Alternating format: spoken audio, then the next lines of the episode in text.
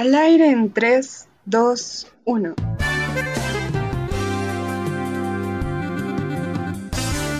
Soy Daniel Armijos. Yo soy Natalie Sánchez. Y yo soy Kimberly Montes de Oca. Juntas los acompañaremos en esta segunda temporada de Una ayudita para este pobre tesista. Un espacio para compartir ideas y consejos para hacer tu tesis sin morir en el intento.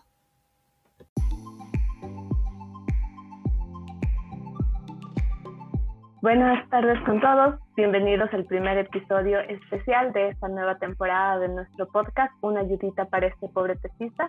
En esta temporada incluimos nuevas ramas de investigación en nuestras entrevistas y qué mejor manera de empezar esta nueva temporada con este episodio en el que hablaremos de investigación en moda y arte.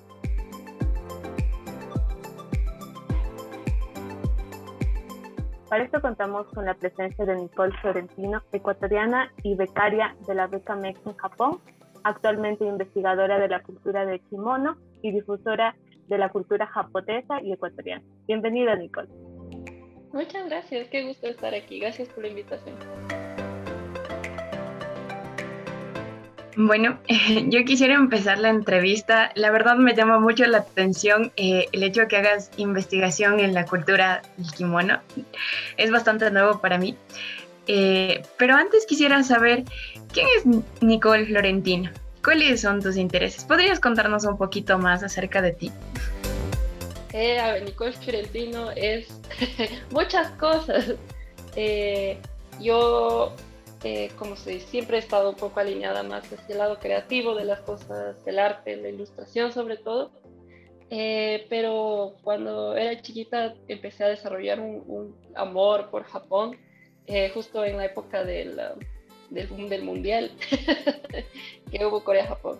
Había bastante información sobre Japón y como, wow, esto me encanta. Y accidentalmente Japón me empezó a abrir muchas puertas a través de mi vida hasta eventualmente llegar a Japón, ¿no? Entonces, a través de eso he pasado por muchas cosas. Eh, soy ilustradora, también tatúo, soy diseñadora gráfica, eh, hago un poquito de diseño de productos, soy artista textil y eh, sí, hay muchas cosas, pero, pero todo creo que ha sido unido por este amor por Japón, entonces sí, por ahí voy. Oh, wow, qué, qué, emocionante escuchar que haces muchas cosas, chicos.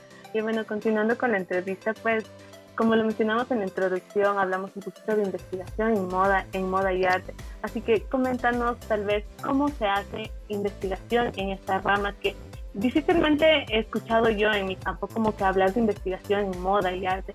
Y también nos podrías mencionar qué tipo de investigación particularmente realizas tú. O sea, actualmente estoy haciendo un poco, no tanta investigación como quisiera porque no estoy afiliada a ninguna a mi institución académica de ningún tipo. Eh, pero cuando estuve en Japón, mi investigación se enfocó hacia el kimono contemporáneo, eh, a lo que yo me estaba, o sea, lo que yo estaba tratando de probar es que el kimono no está muerto. Muchos de los grandes autores del kimono, eh, sobre todo occidentales, hablaban sobre cómo el kimono está muriéndose o está muerto, como es una prenda extremadamente tradicional y que la palabra tradición no puede juntarse con la palabra moda porque la moda cambia y la tradición es estática.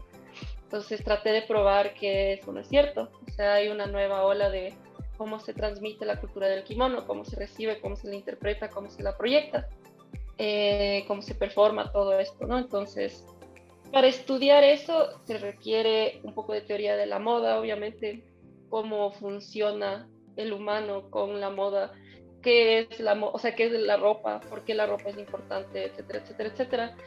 Entonces, para estudiar en el campo de la moda una investigación, uno puede orientarse hacia muchas cosas. Uno puede irse hacia el material, eh, o sea, cultura material, investigar textiles, investigar tintes, eh, investigar eh, un montón de cosas.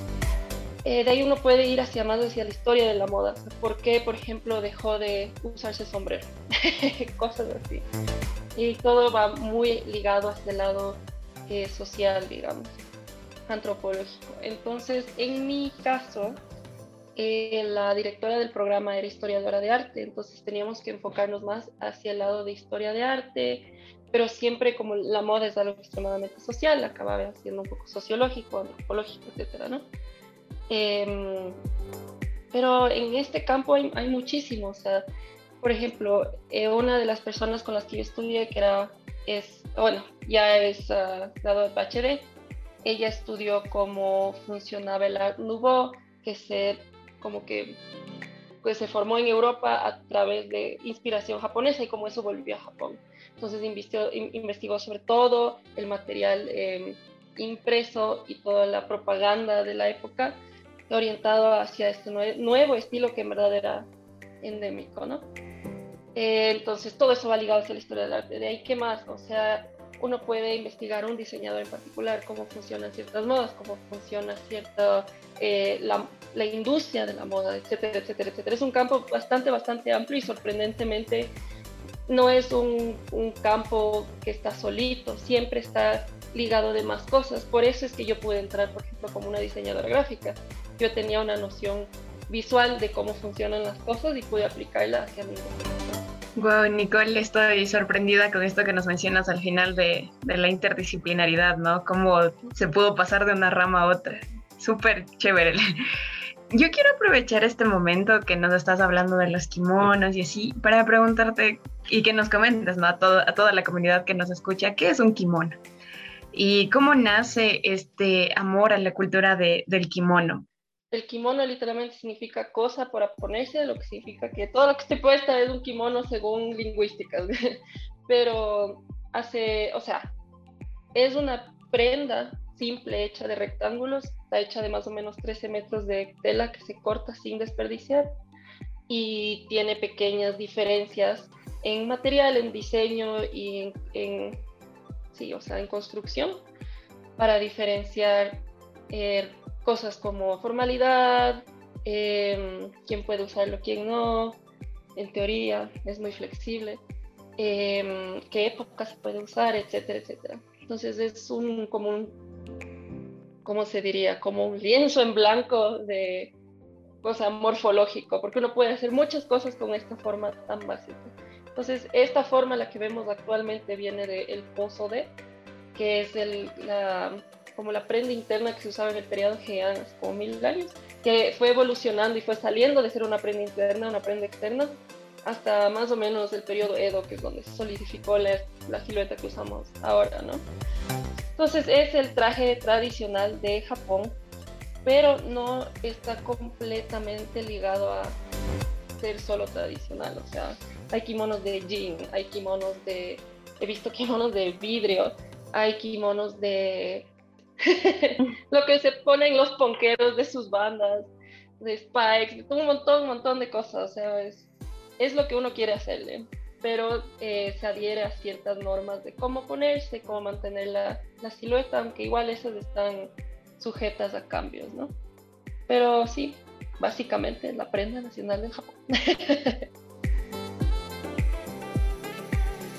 Ay, qué, qué chévere que nos mencionas pues que es una, una prenda tradicional y que pues le está haciendo diferentes adaptaciones ¿no? al kimono actualmente. Y de hecho yo estaba revisando tus, tus redes y pues ahí vi una, una frase que me gustó mucho que decías la vida eh, con kimono. Y pues aquí viene la, la, siguiente pregunta. ¿Cómo es la vida con kimono? Te vemos en tus fotos tal vez haciendo hiking con kimono, en la playa con kimono. Tal vez por ahí va lo que significa la vida en kimono o, cómo la ves tú.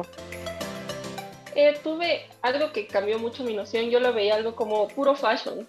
Para mí el kimono es una de esas cosas que no le digo que no a nada que me presente el kimono y eso me ha abierto un montón de, puertas. O sea, yo empecé a ponerme kimono porque me parecía bonito y acabé con una beca para maestría.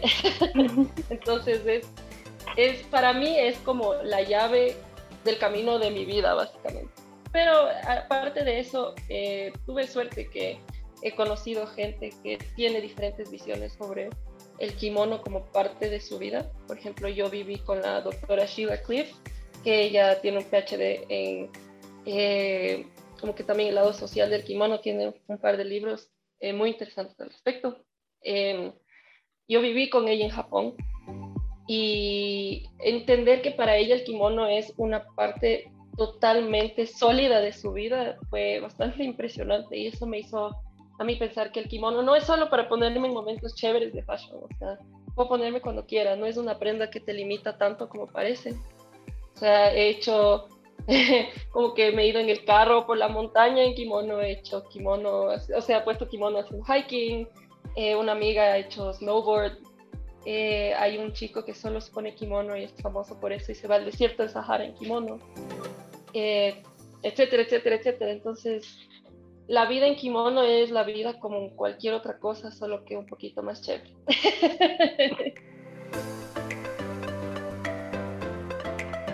y ahora tengo dos preguntas para ti. Eh, la primera, que me sigue rondando en la cabeza, es cómo pasaste de diseñadora gráfica a convertirte en diseñadora ecuatoriana de kimonos. Y justamente con esto que nos mencionas de, la vida eh, con kimono, yo quisiera preguntarte como que en tu experiencia hay reglas que se pueden romper porque, porque bueno, el kimono es una, es una prenda cultural, ¿verdad? Entonces es como que tiene ya todos sus, sus accesorios definidos. Entonces, ¿cuáles son las reglas que se pueden romper? ¿Qué zapatos se pueden utilizar o, o no? Y si tienes alguna prenda favorita, podrías, de, de, tus diseños, podrías hablarnos de ella y eso. O sea, de, de, ser diseñadora gráfica textil es solo una cuestión del medio, ¿no? O sea, uno aplica lo que conoce gráficamente hacia un medio, en este caso la seda. Si bien ahorita estoy un poco estancada porque me faltan químicos para hacer mis, mis, o sea, mis textiles, estoy súper triste, les juro, es terrible. Pero lo que he hecho hasta ahorita ha sido juntar eh, como que un poco del Ecuador con el Japón en las, se ha hecho cuatro premios, tres obis, que son las fajas, y un kimono entero, que fue un año de trabajo. Pero, o sea, traté de ver el Ecuador a través de los ojos de Japón. O sea, Japón tiene una estética muy marcada y Japón no tiene la mega ultra biodiversidad que tenemos nosotros, ¿ya? O sea, ellos ven la belleza en muchas cosas que para nosotros son muy cualquier cosa. O sea, pintan grillos como si fueran flores, o sea, grillitos, cualquier cosa. Entonces yo dije, ¿por qué no puedo yo ver a las cosas que hay en mi país de la misma manera? Y eh, hay un, bueno, había un biólogo, eh, fotógrafo, astrofísico, creo que también se llamaba Andreas Kay. Eh, bueno, era suizo y vino a vivir a Ecuador y se enamoró del Ecuador y empezó a tomar fotos de la biodiversidad de la Amazonía sobre todo y él me inspiró muchísimo ah, en este proyecto. O sea, todas las fotos de referencia que usé eran de él. Eh, yo sé que él de ley descubrió muchos, o sea, bueno, catalogó muchas eh, especies nuevas y en verdad a través de su lente aprendí a apreciar la biodiversidad de acá porque dije, chuta, eso está ahí. Cruzando esa montaña están todos esos bichos y yo no he podido estar ahí y apreciarlo. Entonces a través de él logré apreciarlo y en mis textiles empecé a usar eso, ¿no? O sea, como en Japón aprecian hasta el bicho más chiquito, le encuentran la belleza, yo voy a hacer lo mismo, pero no tengo que encontrarle porque los bichos ya son hermosos. Entonces decidí retratar bichos, eh, hice una polilla, eh, serpientes, cosas así que no son muy comúnmente apreciadas, digamos, y las puse en un entorno japonés, digamos. Entonces usé eh, fauna ecuatoriana y flora japonesa o motivos japoneses alrededor. Entonces dice tres fajas. Eh, una, una de ellas fue expuesta en el Museo de Gracia en Leipzig, en, Alemania. Y el kimono que hice eh, solo tenía pequeños detalles ecuatorianos, pero hay unos caracoles chiquititos, verde intenso, neón. por ahí.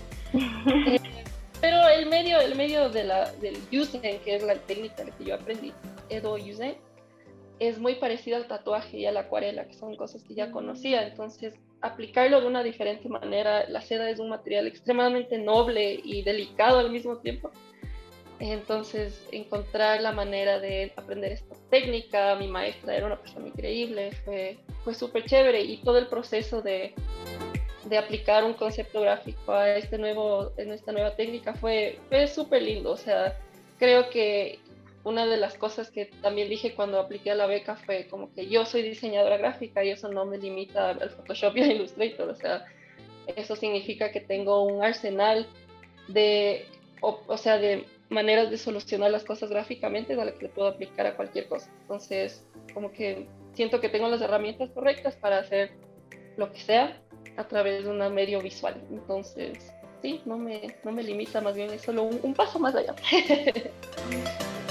Qué, chévere. Eh, ahorita mencionaste que pues tal vez tu experiencia ya en, en, la parte de diseño, en la parte de tatuaje, te daba como que un conocimiento ya acerca de, de cómo teñir tal vez las telas, o ya no, digamos empezaste con bases, pero cuál, ¿Qué, ¿qué, tan diferente es o qué tan complejo es hacer un kimono? Porque lo mencionaste, un kimono que diseñaste te tomó un año. ¿Por qué es tan complejo? Tal vez, como dijiste, no tienes los, los tintes, pero también vimos que podías hacer tintes con, con cebolla. Entonces, eso me parece súper, súper chévere. Cuéntanos qué, qué, qué tan al alcance de tus manos estaría hacer un kimono por tu cuenta o dependerías de otras cosas. ¿Qué tan fácil es hacer un kimono?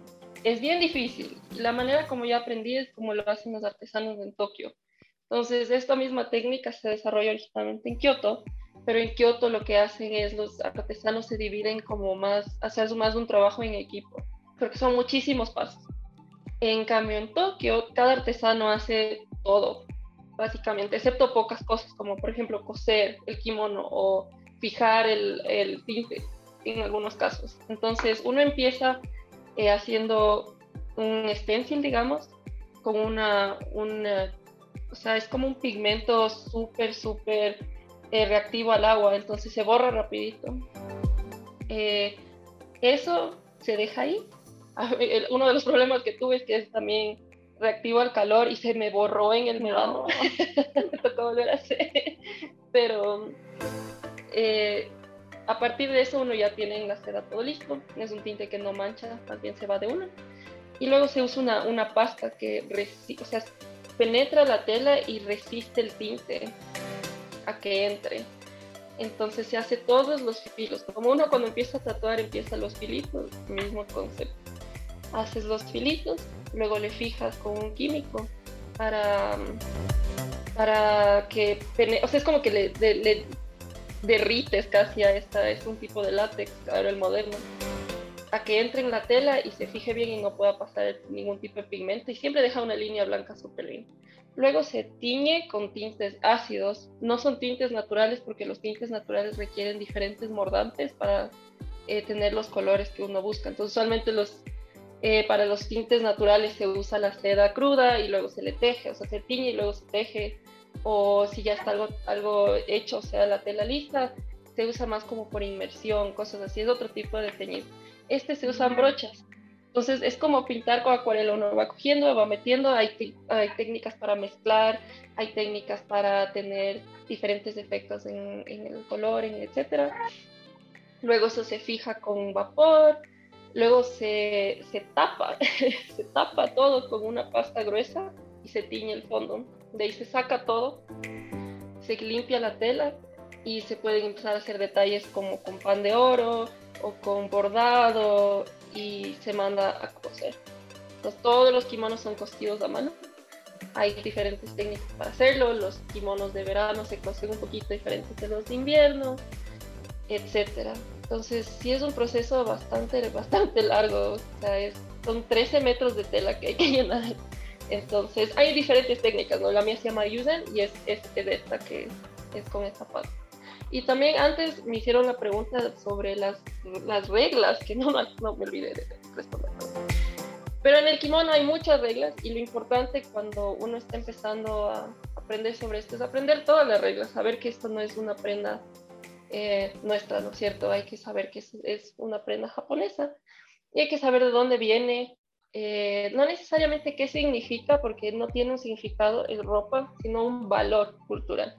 Cuando uno entiende esas cosas, entiende cómo funciona esta prenda, entiendes qué, qué va con qué, qué zapatos van con qué, qué fajas, etcétera, empiezas a ver que hay reglas que pueden romper, como en todas las cosas. Hay que aprender las reglas antes, que, antes de romperlas, ¿no? Entonces, sí, o sea, hay mucha gente que, por ejemplo, hay un tipo de kimono que solo pueden usar las mujeres casadas en eventos súper formales por la boda de tu hijo, así eh, y se llama Kuro Tomesobe. Es negro, tiene insignias familiares y el diseño abajo exclusivamente. Pero hay, por ejemplo, en Japón fiestas que se dedican a solo usar ese tipo de kimono e irse a tomar fotos como un coctelito y conocer gente. Entonces, ¿dónde está la formalidad de eso? Ya cambió. Se puede romper. Obviamente, todo esto siempre hay que tener conciencia de lo que uno está haciendo y saber que hay que respetar la prenda y hacerlo bien. más o menos por ahí va. Wow, súper, súper interesante. Bueno, y algo que también pues me llamó mucho la atención, tú nos explicaste muy brevemente el proceso de diseñar un kimono pero me gusta mucho que tú no solo te quisiste quedar con eso, sino que lo intentaste llevar mucho más. Sé que tienes un documental que, que lo has hecho y está hermoso, te juro, yo lo vi y es wow, esto debería tener, no sé, un millón de vistas, así mínimo. Está increíble, te lo juro. Yo vi y dije, qué calidad, o sea, todo, las tomas, todo, así, el mensaje, yo me quedé así, wow, esto debería compartirse y no sé, mucha gente debería eh, verlo, escucharlo. Cuéntanos un poquito cómo te nació esta idea, lo querías compartir, cuánto te tomó el proceso, fue difícil hacer hacer el, el video, el documental, lo realizaste aquí o en Japón durante tu maestría, o cómo fue más o menos ese proceso del documental, que por cierto, muchas felicitaciones, todo increíble. Muchas gracias, qué bueno que te gustaba. A mí todavía le veo y es como, ay, no, no quiero que nadie vea, ¿verdad? No, no, está increíble, te lo juro, te lo juro. Yo lo vi y dije, wow, este valor, de verdad. Y es bonito porque ahí explicas todos los pasos con los nombres de realizar las partes como que el proceso de realizar momento, wow, o sea, yo a veces me pongo a pensar, no sé, era como que algo coser, tal vez diseñar, pero no, no, no, hay como que cada uno de los procesos, como los primeros el diseño, los y todo eso me parece increíble. Muchas gracias. O sea, el, la cosa es que en mi, en mi programa de maestría eh, hay dos maneras de hacerla, o sea, de graduar de máster de Clothing Science, ciencias del vestido. Perdón. Eh, una es haciendo una colección de moda y hacer una pasarela, hacer fotos, etc. Y, la, y hacen una media tesis. La otra es una investigación pura y dura. Pero dentro de esa investigación pura y dura hay que hacer un proyecto. Entonces a mí justo me pasó la pandemia, yo iba a hacer una exhibición en Tokio con las prendas y estar junto, o sea, trabajar junto a la embajada ecuatoriana allá, que estaba súper abierta a hacerlo, pero por la pandemia no se dio. Entonces lo que podía hacer es eh, hacer un documental chiquito, tengo un poco de conocimiento de fotos, entonces dije, compré una cámara y me puse a hacer y fue fue súper divertido. me pude aliar con, mucha gente chévere. Tengo una amiga que hace eh, buceo y tenía tomas de las mantarrayas y a ella le fascinan las mantarrayas. Entonces dije, quiero así video de la mantarraya. Y a través de un amigo que tiene drones, me presentaron a un chico que creo es de Riobamba y es un súper crack de los drones y tenía unas tomas de chimborazo espectaculares. Con él, él me ayudó a poner eso. Eh, y de ahí el resto de tomas era ahí yo, así como jalándome, haciendo. Pero como que la, la, idea era esto, ¿no? Como que no dejar que se muera esta, esta, esta como tradición artesanal tan hermosa. Me encanta el usen. Y sí, en verdad se está perdiendo. O sea, es, es una técnica que es cara y es difícil de aprender y, y no a todo el mundo le, le interesa eso en Japón. Entonces es, es no, no es algo que yo quisiera que se extinga, entonces por lo menos en que sea este esfuerzo que exista de, de posicionarlo, de decir está aquí y que gente del Ecuador pueda conocerlo. O sea, me tocó hacerlo en inglés por la maestría, pero con subtítulos de español. entonces, sí.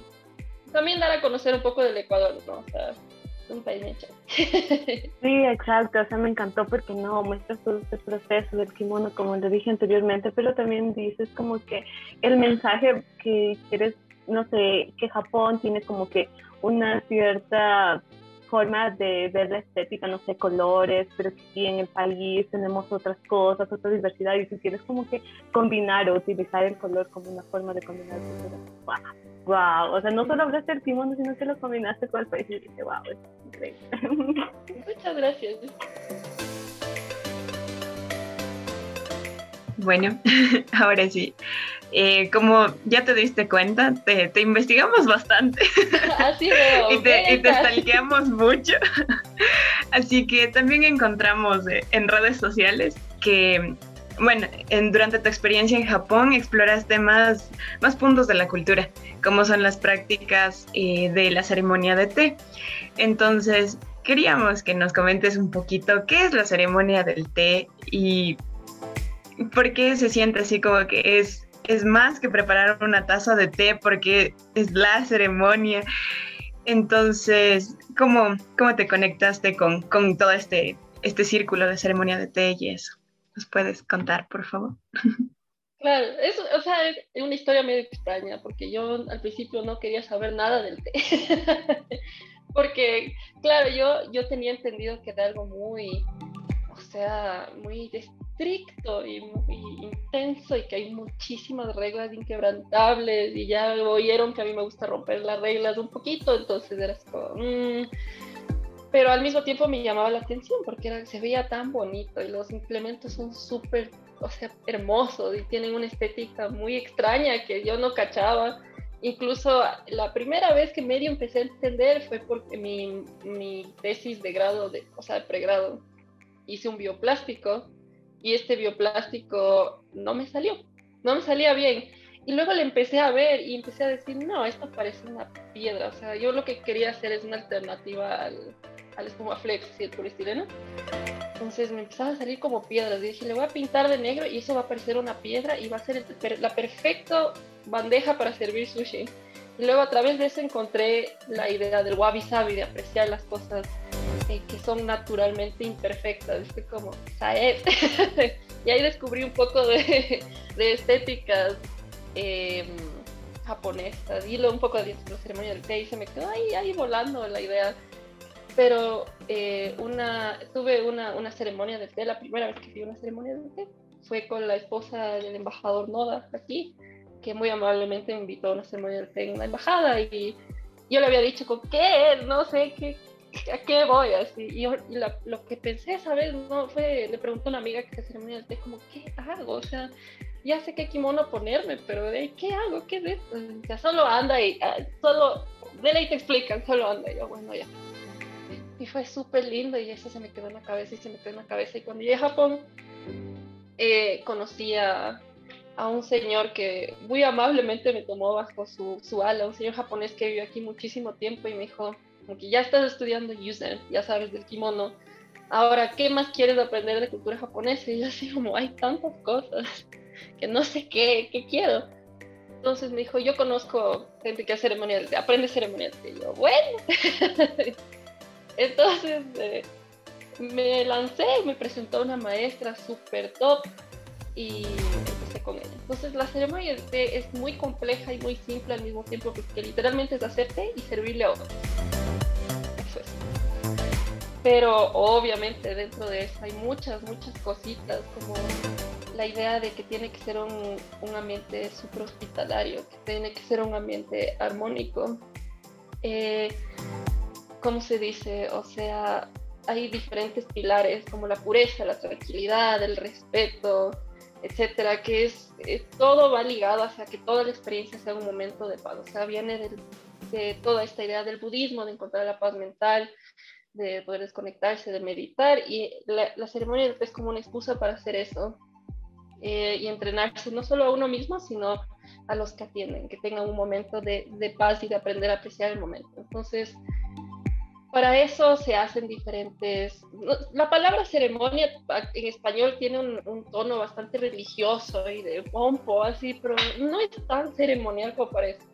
es más hacia el lado así de la definición de ceremonia, de tener un, cierto grupo de pasos que hay que seguir para llegar a un punto. Pero de ahí es más lo que uno le hace a la ceremonia del té. O sea, uno puede presentar una ceremonia para dar la bienvenida a un presidente.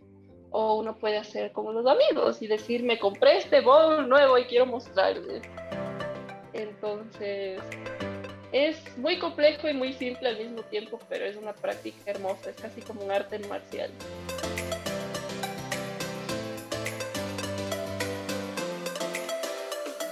Hola Nicole, y pues sigues, bueno, no sé qué tan complejo es encontrar los materiales hacer la, la ceremonia del té aquí y si la haces, con qué frecuencia lo haces.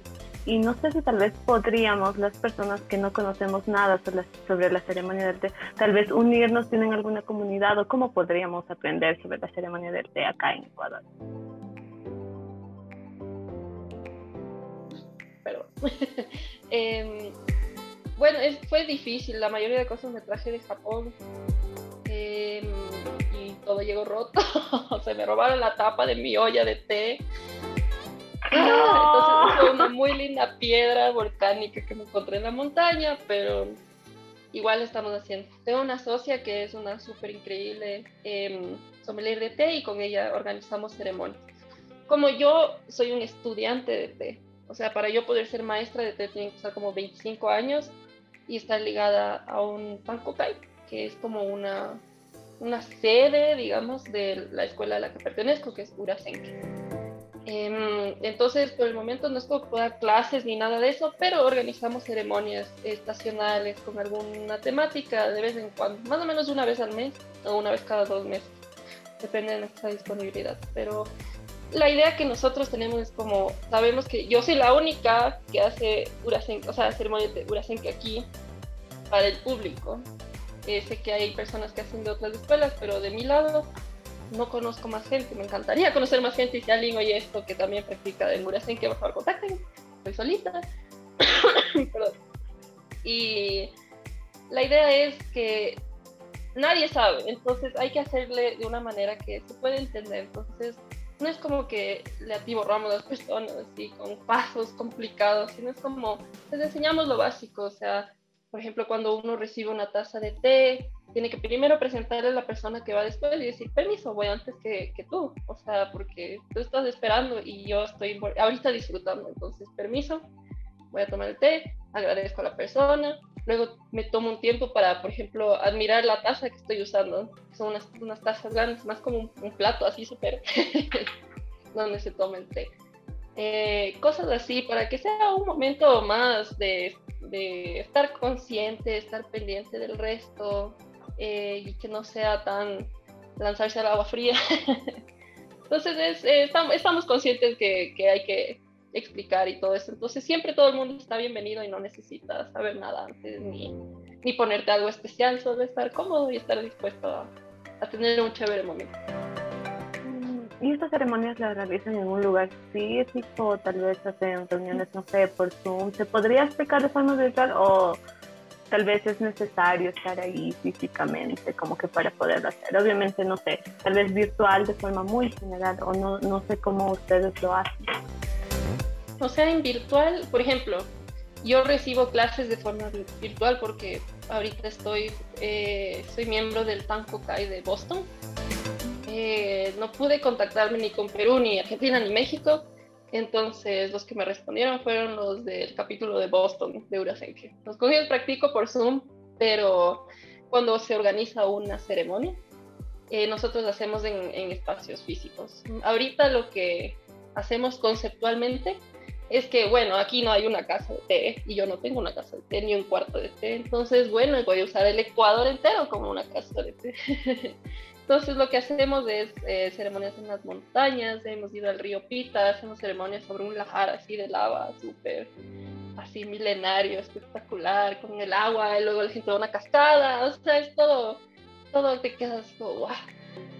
Entonces, juntar eso a quizás es una desventaja no tener una casa de té, pero lo tomamos como una ventaja de poder ir a explorar el país y que la más gente lo conozca. Entonces, no nos limitamos a eso, pero sí lo hacemos presencial, porque estar ahí y poder tomar el té es lo más importante. Suena una tradición tan bonita y tan pacífica que, bueno, a mí me llama la atención, ¿no? Aprovechando, aprovechando que estamos hablando de esto del té, ¿crees que se podría combinar o adaptar a la cultura ecuatoriana, o sea, se podría combinar esto de la misma forma que los kimonos, ¿no? Como nos comentabas que te deslumbró la biodiversidad de, de, nuestro país. Entonces, ¿se podría combinar de alguna forma? ¿Cómo, cómo sería ese, ese procedimiento? eso digamos que es mi investigación actual. Quizás no es la más académica, no voy a hacer un paper ni nada de esto, pero es como a lo que me he dedicado. Y empezó porque me di cuenta con el kimono primero, eh, que en Japón hay un alto, alto grado de apreciación por em, la artesanía. O sea, la artesanía ya es muy cara, muy cara. Un kimono de Yusen mínimo cuesta unos 6 mil dólares, porque es artesanía y uno paga por el tiempo del artesano y la experiencia del artesano. Y aquí todavía no se desarrolla eso. El artesano crea para vivir. El artesano crea para alimentar a su familia. El artesano eh, aprende hasta un punto y luego no quiere evolucionar, porque claro, ya uno sabe lo que va a vender y eso se va a vender, entonces ¿para qué voy a estar haciendo más cosas? Es una cuestión muy, muy de una decisión bastante económica y es una realidad en nuestro país. Muchos artesanos no, o sea, no tienen las condiciones apropiadas para desarrollarse. Entonces, eso me da mucha pena. En Japón, por ejemplo, hay un sistema de apreciación a la artesanía que uno puede convertirse en tesoro nacional viviente. Entonces, una persona que llega a un nivel extremo de, de calidad en su, en su artesanía se vuelve un, un tesoro nacional viviente y obviamente todos los precios se disparan y es una maravilla, es un muy buen incentivo para que las personas aspiren a ser un super maestro artesano. Entonces, eh, aquí yo estoy empezando a ver qué hay, qué uno que puede encontrar, porque en la ceremonia del té hay esto que se llama mitate, que es como usar utensilios que no son diseñados específicamente para la ceremonia del té en la ceremonia del té. Eh, yo trato de alinearme más hacia que sean para la ceremonia del té, pero hechos aquí, por ejemplo. Entonces pedí a unos artesanos de eh, quichuas de Sarayaku que me hagan unos bowls, así como las mocawas que usan ellos para la chicha. Que la chicha es, y esto de estarse pasando es muy parecido a, la ceremonia del té que se hace con koicha, que es un té súper fuerte. Entonces el mismo té matcha, té verde molido, fuertísimo y se comparte el mismo como la mocawa. dije, es perfecto, y la mocawa es, es preciosa, es una artesanía hermosa, los materiales son increíbles, lo hacen mujeres. Y si bien solo soy yo pidiendo tres bowls, y al ser parte de eso, como que me da ganas de seguir colaborando más. Eh, pedí a un artesano, eh, bueno, pedí que me consigan una cesta, o como una canastita Schwartz, que tienen una calidad de cestería espectacular Em, etcétera, etcétera, etcétera. Todavía no me meto tanto en lo textil. He tratado, pero no he podido como que cuadrar bien con los artesanos, como que no todos están dispuestos a hacer muchas cosas más. A los tres primeros a los que les pedí que me ayuden con las mocawas, mm, desaparecieron. Entonces, es dificilísimo. Eh, pero ahí yo mismo voy adaptando. Por ejemplo, compré una servilleta con bordado de zuleta al que quiero hacerle una kobukusa, que es como un pañito donde se pone el bol de té, ¿no? Eh, también trabajo con un super mega eh, artesano ceramista que se llama eh, Ulvio Ceballos y con él trabajamos más hacia el lado material. Entonces, por ejemplo, tengo un, es como un recipiente donde se usa agua fría, que se llama Misusashi, y ese Misusashi lo hicimos con arena, o sea, arcilla con un poquito de arena de una playa negra de Tonsupa, entonces, como que ya se metió el Ecuador físicamente en, esta, en esto, ¿no? Entonces, cosas así, se puede adaptar de un millón de maneras. la ceremonia del té es como un cosmos y en cada cosa hay un microcosmos y dentro de cada microcosmos hay otros 10 microcosmos más. Entonces, es muy, muy amplio y muy divertido ir investigando y, y fomentando esta apreciación de la artesanía, ¿no? es realmente increíble tantas formas que hay de cómo conectar Japón con el país y no sé, son cosas que tal vez no sé tan en principio puede ser como que utilizar una vasija que fue hecha con material de, de aquí del país para una cosa tan como que la ceremonia de wow, me parece increíble. Realmente tantas cosas que se, se, podrían hacer, cómo se podría conectar la cultura increíble. Yo había pensado cosas muy, muy, muy diferentes, como que algo, no sé, industria, pero es increíble cómo ver que con cosas tan chiquitas podemos conectar y tan bien y tan profundamente, ¿no? Estos dos culturas, realmente increíble. Y bueno, como mencionamos en la intro, Nicole fue becaria MEC. Así que cuéntanos un poquito sobre tu, sobre tu experiencia. ¿Cómo surgió tu interés por la beca? ¿Postulaste después de que terminaste la carrera o empezaste a trabajar, después postulaste? No sé cómo fue tu proceso de aplicación, tal vez cuánto tardó. ¿Tuviste dudas si te aceptaban, si no te aceptaban? Porque pues la beca es un proceso largo, más o menos la aplicación dura un, el proceso es alrededor de un año, entonces quizá es bastante tiempo. ¿Cómo, cómo lo hiciste? ¿Cómo te arriesgaste?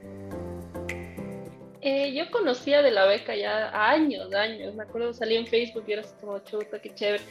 Eh, sería bonito, Japón, una beca, wow. Pero claro, conociendo de otras becas, hay que devolver la beca en algunos casos, no puedes regresar al país o tienes que regresar al país, porque hay muchas limitaciones, entonces no. Y ya cuando empecé a trabajar, em, me volvió a aparecer el mismo post de Facebook de todos los años. Y fue un, voy a aplicar. no pierdo nada, es gratis. Entonces voy a aplicar. Em, y empecé a ver que, o sea, tenía esta noción de que solo era para ingenieros o gente que hace robótica y cosas así súper técnicas de ingeniería y cosas así. Y dije, mm, yo no califico, yo soy diseñadora gráfica, no, no, no.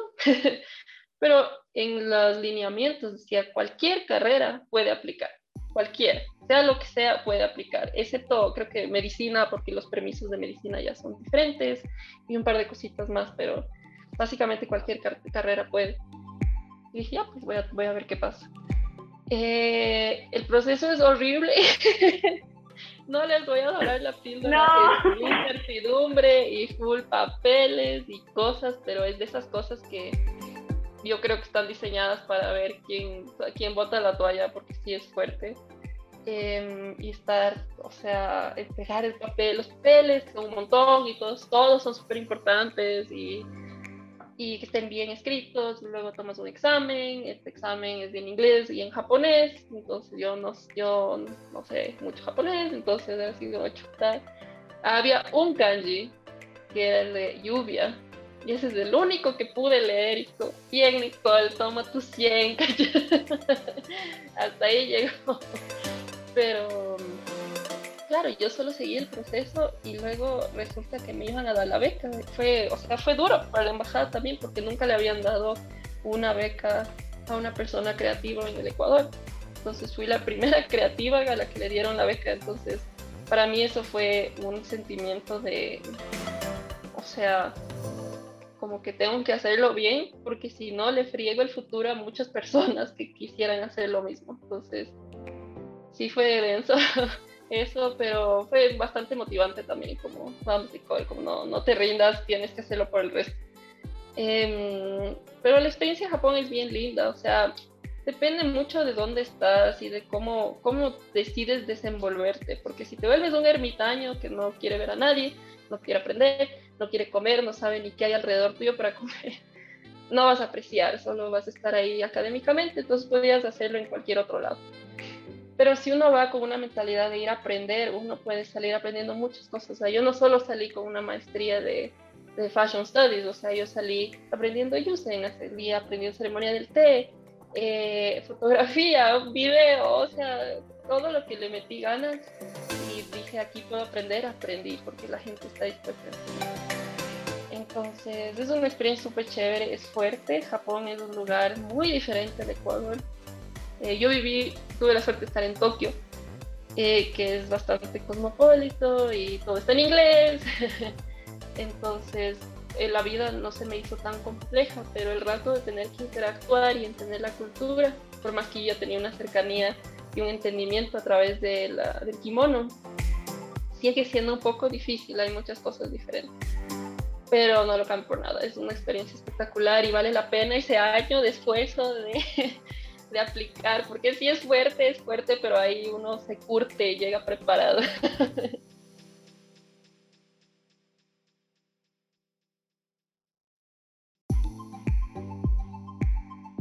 Sí, ¿podrías comentarnos tal vez eh, si fue necesario aprender japonés antes de ir a Japón o durante este procedimiento? Y si sabes japonés actualmente, ¿cómo lo aprendiste? ¿Qué tan difícil fue para ti? ¿Y cómo fue tu experiencia? en lo personal he visto el abecedario japonés y me enteré que no hay solo uno, entonces es... Ah.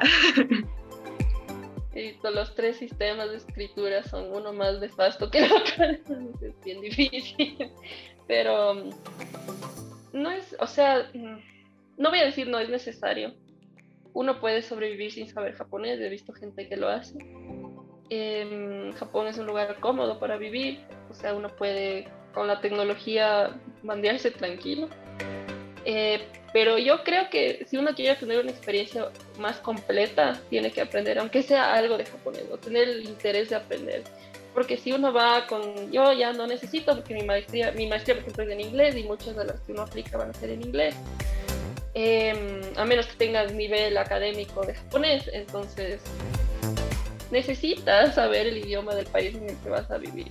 Es un, sé que es difícil, o sea, yo estudié muy intensivo un tiempo aquí y luego allá tuve un cursito chiquito. Lamentablemente a mí no me dieron el curso cuando aplicas a la beca. Bueno, cuando te dan la beca, tienes eh, gratis como seis meses o un año de, de, japonés intensivo para que aprendas. En mi caso no tuve eso. Pues tuve un cursito y aprendí en la calle. con las señoras de mi clase de teñido, con mi maestra de té, con el que se cruce mi punto donde yo hacía la prueba de japonés en el puesto de pinchos, donde siempre me salían con algo nuevo. Yo decía, no, yo pensé que ya lo logré. Pero es, sí es importante, o sea, es importante porque, o sea, imagínense vivir acá sin español, o sea, ¿Cómo le pides a la señora que te está vendiendo papitas que te dé las papas que tú quieres y no solo estar apuntando así que te dé cualquier cosa? ¿sabes? Es, es, es, eso, ¿no? O sea, ponte que con, qué amigos vas a conseguir, así, gente que quizás no te puedas comunicar también, pero cuando uno quiere, puede. Entonces, yo sí recomiendo que la gente aprenda aunque sea algo de japonés y esté dispuesto a aprender, porque si no va a tener una experiencia extremadamente blanda. ¿ya?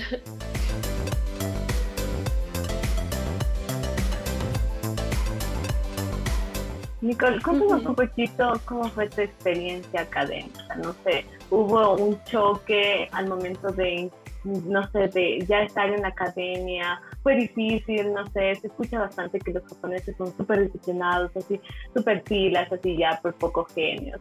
Fue, fue difícil esto de adaptarse. Bueno, me imagino que también tuviste compañeros internacionales, pero en sí, ¿cómo viste el programa? ¿Cómo, tal vez, cuál fue el choque principal que tuviste en la parte académica?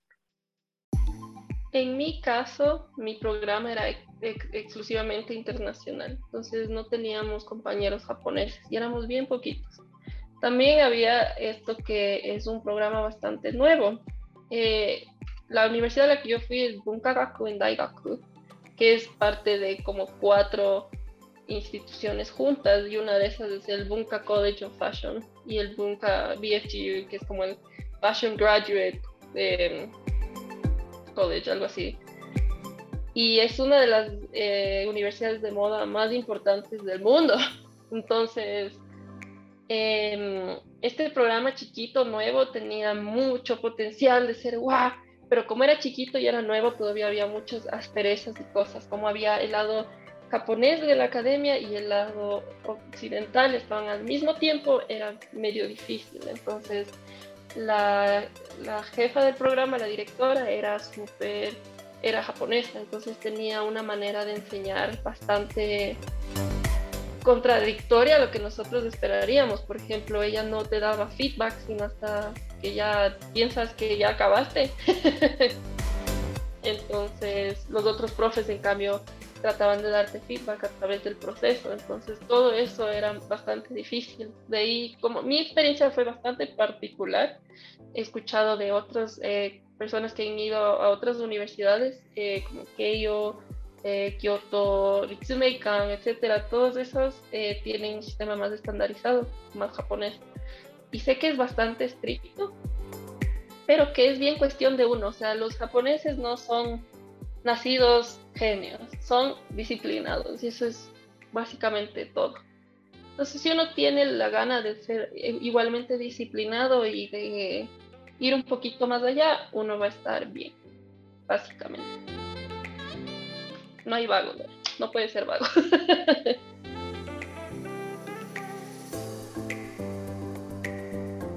¿Alguna de las anécdotas más no sé, que digas como que, wow, debía ir a Japón o, no sé, como que esas anécdotas tenía que pasar sí o sí que hayas vivido durante tu posgrado, ¿cuál sería? Uy, es que pasaron muchas cosas, pero hubo una que me marcó, que fue como, ¡ah! nunca he vivido algo así, porque allá todo es como muy antiguo y hermoso, eh, sobre todo las cosas más por los templos y cosas así. Entonces yo me encontraba en estos lugares que eran como, wow, este tiene 700 años y está ahí hermoso, como, wow. Y obviamente, claro, acá uno puede ir a lugares así también, pero como que a veces allá el hecho de que esté ahí y es Japón, como que te impacta. Entonces, una vez estaba en Kioto, me fui solita así, mochileando. Y fui a un templo ahí que estaba cerca del hotel en el que estábamos. Pues, me fui a chequear y tenía un jardín bonito, me fui por el jardín, salí. Luego había unas gradas que iban atrás del templo y dije, oh, voy a ver qué hay. Y escuchaba los cantos de los monjes y sonaba durísimo, o sea, eran como unos 300 monjes siquiera y así, wow, y era muy lindo. Entonces, bueno, me fui y dije, a, de, ver otro jardín, pero no, era un, era un cementerio. Entonces dije, bueno, no hay mucho que ver, me voy a regresar. Y a lo que regreso ya no estaban cantando los monjes, pero les veo que estaban saliendo del templo. Entonces, bueno, dije, ay, me, me meto. Y digo permisito y paso. Y a lo que me iba acercando al té, o sea, donde estaban pasando los monjes, veo que empiezan a parar y empiezan a hacer una veña. Y yo como, vi que había como un nicho y cositas así al, lado del templo y dije, quizás hay algún tipo de, de, persona importante que está ahí y le hacen una veña, aunque esté muertito, igual hay que respetarle, ¿no? Una reverencia. Y a lo que me voy acercando, escucho que decían konnichiwa y me estaban diciendo hola a mí. Entonces todo ese tramo era 300 monjes diciéndome hola y yo no cachaba, era qué heavy. Y solo ya llegué cerca de los monjes. Yo también solo me quedé así, ¿no? Como que, hola, perdón por esto, ¿verdad? Pero todos sonriendo y súper chéveres. Eran monjes jóvenes, entonces solo me saludaron y seguían. Y yo, focazo, o sea, nunca me ha pasado algo así como me sentí tan especial en ese momento y fue un momento que solo podía haber pasado en Japón. Eh, y claro, estuve roja unas tres horas seguidas. Era así como, ¡ay, qué Pero sí, cosas así pasaban bastante, como, eh, digamos, las puertas son bajitas, pero luego llegas a los lugares y es espectacular. Entonces había un templo, eh, creo, creo, que se llamaba Nansenji, que es en Kioto, pero tiene una puertita así baja dentro de una puerta grandota, gigante, hermoso, y entras y es como un templo espectacular. Y te quedas como que, wow, soy una, una hormiguita aquí con esta estructura espectacular y este, 400 años y oh, cosas así, o encontrarme, por ejemplo, tuve la suerte de conocer muchos artistas textiles de tejido en un pueblo que se llama, una ciudadcita que se llama Tango cerca de Kioto y es como la sede de la seda de Japón.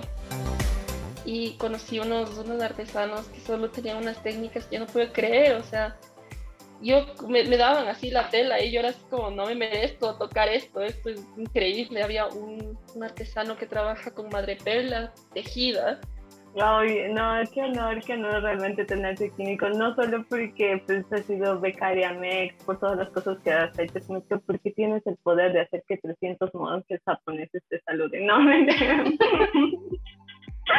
me muero. bueno, Nicole, ya para, para terminar pues con esta entrevista, nos gustaría pues saber cuál sería tu consejo para los jóvenes, para los estudiantes, para los investigadores o en general para los ecuatorianos referente a tu experiencia? ¿Crees que es importante salir a estudiar afuera? ¿Recomendarías la beca? ¿O qué consejo de toda esta experiencia que tuviste en Japón nos, quisieras compartir a las personas que nos Creo que tengo una vista un poco dividida de lo que pienso es, o sea, me parece que ir a estudiar afuera es increíble, o sea, es eh, vivimos en un país hermoso, con muchas oportunidades y todo, pero irte a un lugar donde te hace ver las cosas de una manera diferente es invaluable, o sea, es, es aprender a pensar de otra manera y eso es muy difícil de hacer y de llegar a hacer y la única manera es sacarte del contexto en el que estás y ponerte en otro. Entonces, eh, no tomarlo como solo una situación académica y de currículum, sino una cosa de vida, como que uno va a aprender a ser diferente y a pensar diferente y a ver cómo unir lo que tú ya sabes con lo que estás aprendiendo. Em, y también hay el otro lado, o sea, hay gente que quiere salir a estudiar para quedarse afuera. Y es válido también, es súper válido, pero me parece que si uno trae acá para aplicar acá lo que uno aprende, se pueden crear cosas súper lindas. Por ejemplo, si yo algún día logro eh, fomentar la artesanía de alguna manera en la que se vuelva algo mucho más apreciado, yo puedo morir en paz. Entonces, cosas así, o sea, venir con una idea de querer mejorar el país o o apreciar lo que uno tiene acá. Yo en Japón aprecié muchísimo la vida que tengo en Ecuador. Hay muchas cosas súper difíciles, como que no hay babaco.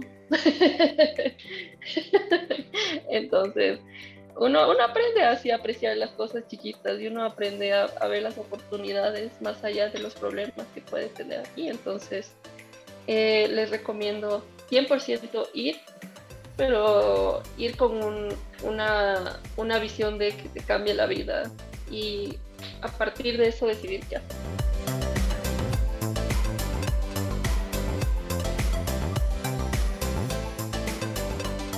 Estoy completamente de acuerdo contigo, Nicole. Eh, qué bonito la, la, forma en la que ves esta oportunidad de, de, irte a otro país, ¿no? De aprender algo y traerlo al Ecuador.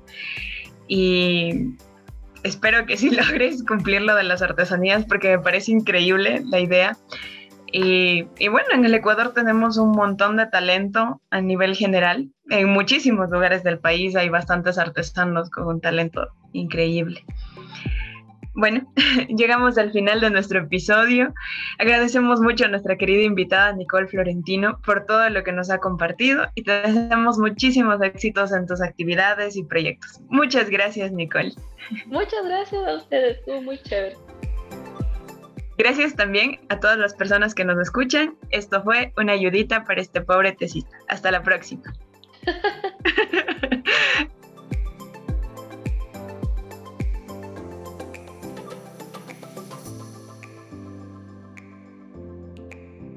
Gracias por sintonizar una ayudita para este pobre tesista. Un espacio para compartir ideas y consejos para hacer tu tesis sin morir en el intento.